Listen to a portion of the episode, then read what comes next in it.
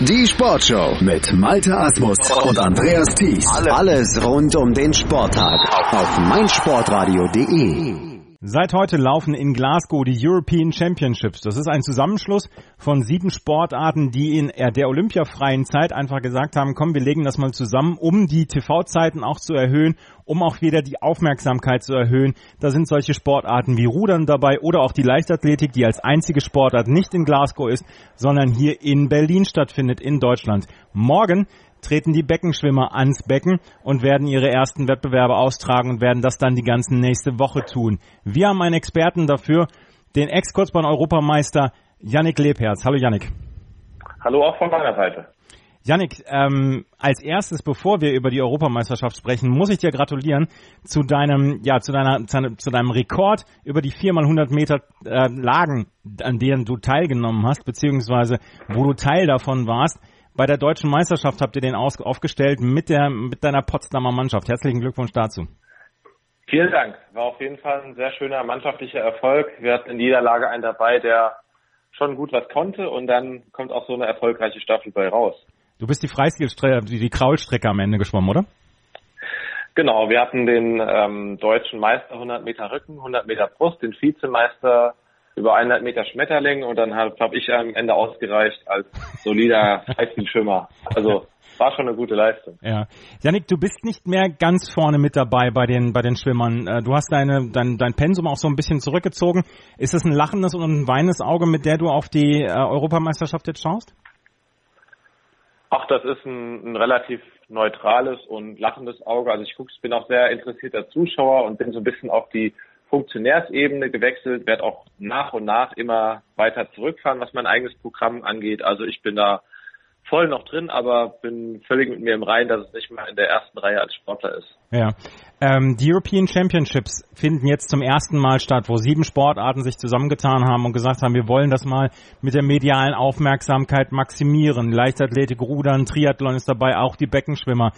Ähm, hättest du dir gewünscht, dass es das schon vor sechs Jahren zum Beispiel gegeben hätte, als du 2012, dann ja, dann warst du bei Olympia dabei, aber hättest du das äh, für deine, für die Hochzeit deiner Karriere auch gewünscht, so ein Ereignis, sage ich mal?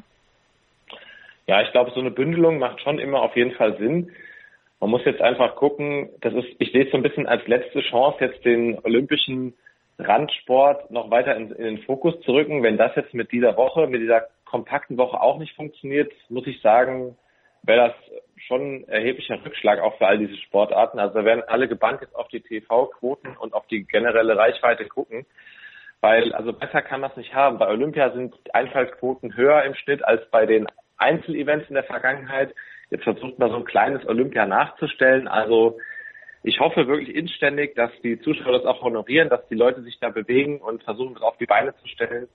Falls nicht, ähm, sehe ich das schon so ein bisschen an der Absage an die ganzen Sportarten, die da vertreten sind. An die, eine Absage dann auch an die Sportarten, die nicht Fußball heißen zum Beispiel.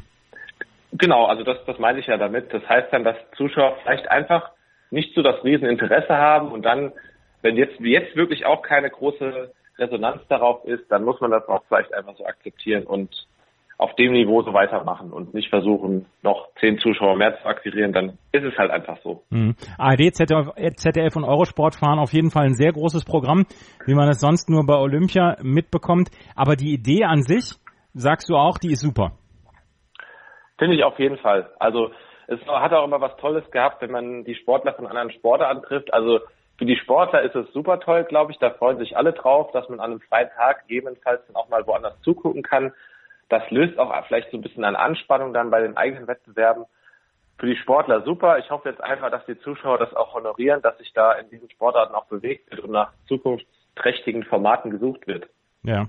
Von morgen an gehen die Beckenschwimmer dann ähm, ins Becken und werden insgesamt 50 Entscheidungen haben. 43 im Becken, dann sieben im Freiwasser. Und es ist ja so ein bisschen eine erste Standortbestimmung, was zwischen den olympischen Zyklen dann passiert auf europäischer Ebene. Ähm, als was würdest du das beschreiben, wenn du so eine Überschrift darüber setzen würdest, diese Europameisterschaft, die ja jetzt ab morgen läuft im Schwimmen? Ja, also ich glaube, dass sie grundlegend sehr gut besetzt ist, die Europameisterschaft. Bei den Herren finde ich etwas besser noch als bei den Damen.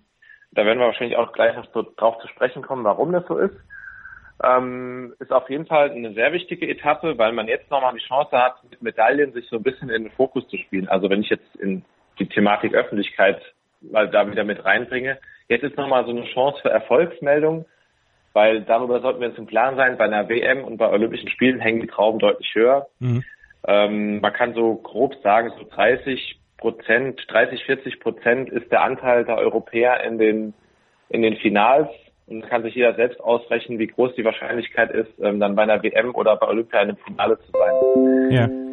Es gibt auch Strecken, da sind natürlich die Europäer fast ähm, ausnahmslos Weltklasse. Also wenn man jetzt mal die langen Strecken bei den Herren anschaut, da hatten die eine sehr hohe Quote immer an europäischen Finalisten im, bei Weltmeisterschaften etc.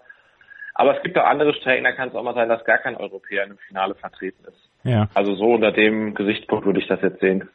Die deutsche Mannschaft, also das, das deutsche ähm, Schwimmteam, das war zum großen Teil schon vor der deutschen Meisterschaft klar, beziehungsweise wer dann zu dieser Europameisterschaft mitfährt. Der deutsche Schwimmverband hat dann gesagt, ja, wenn es noch außerordentliche Leistungen bei der deutschen Meisterschaft geben wird, dann können wir auch noch nachnominieren. Einer zum Beispiel war ja Ramon Klenz, der einen Rekord von äh, Michael Groß gebrochen hat, der 32 Jahre alt war.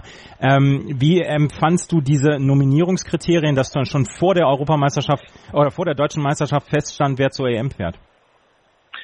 Man hat es sich jetzt in dem Fall einfach gemacht als DSV, indem man die Verantwortung damit komplett auf die Heimtrainer gelegt hat, also auf die Heimtrainer und Sportler.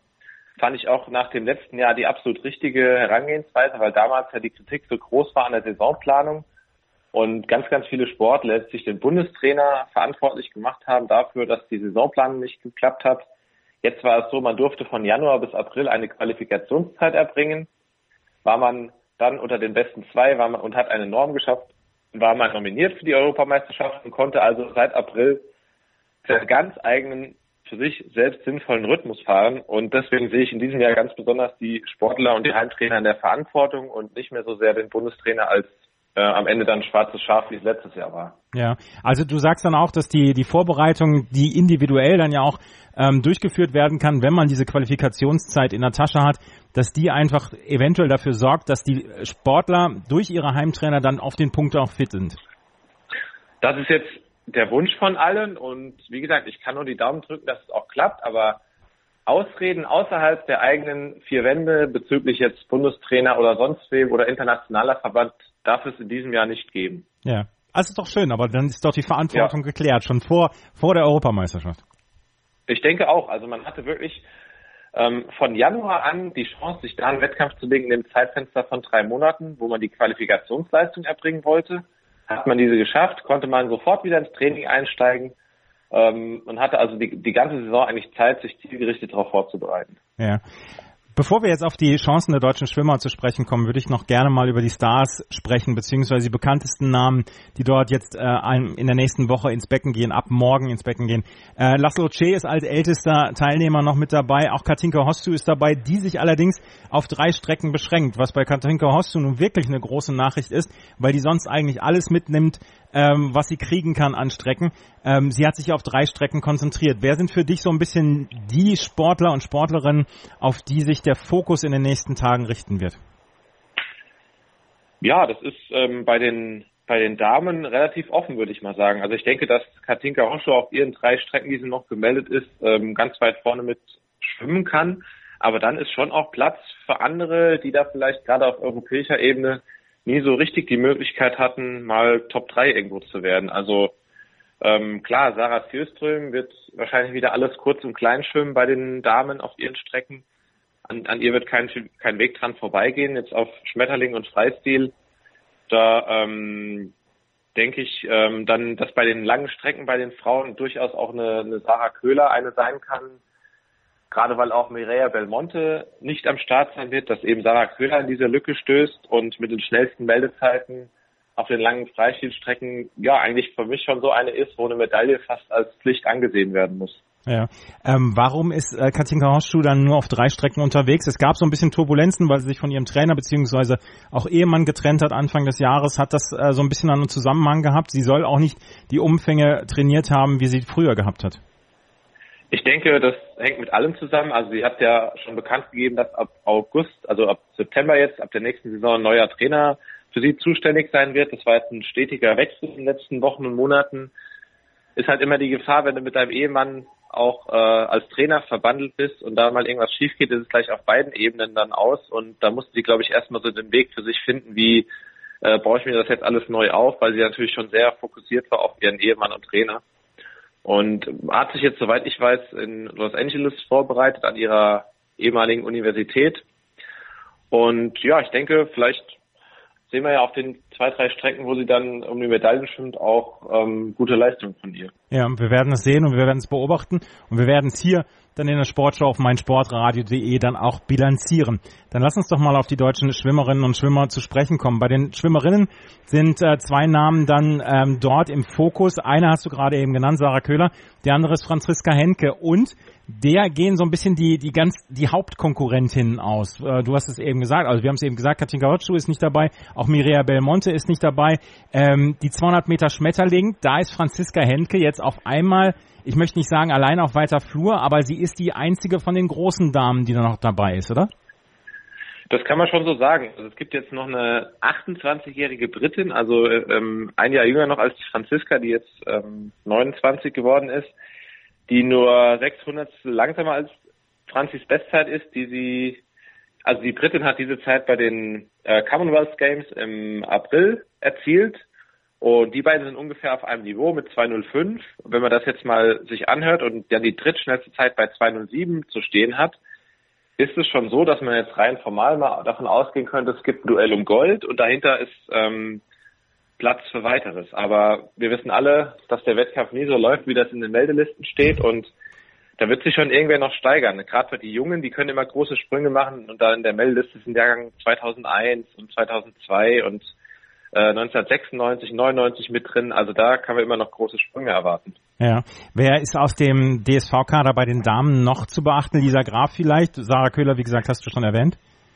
Ja, Lisa Graf ist, denke ich mal, auf den 100 Meter nicht, aber auf den 200 Meter Rücken auf jeden Fall ähm, eine Kandidatin, die auch in die Medaillen mitschwimmt. Sie hat ja auch relativ offensiv formuliert, dass sie sich das auch schon vorstellt, dass sie da so weit vorne mitschwimmen möchte und ähm, sie war jetzt WM-mäßig, soweit ich mich erinnern kann, auch im Finale und das heißt ja schon, dass man äh, die Ambition haben kann, auch auf europäischer Ebene dann um die Medaille mitzuschwimmen. Mhm. Also sie hat, glaube ich, die viertschnellste Meldezeit müsste das sein. Ähm, auch nicht weit hinter den ersten dreien. Also ich denke, ähm, gut, sie hat jetzt in dem Fall das Pech, dass eben Katinka Hoschu doch diese Strecke schwimmt, die 200 Meter Rücken.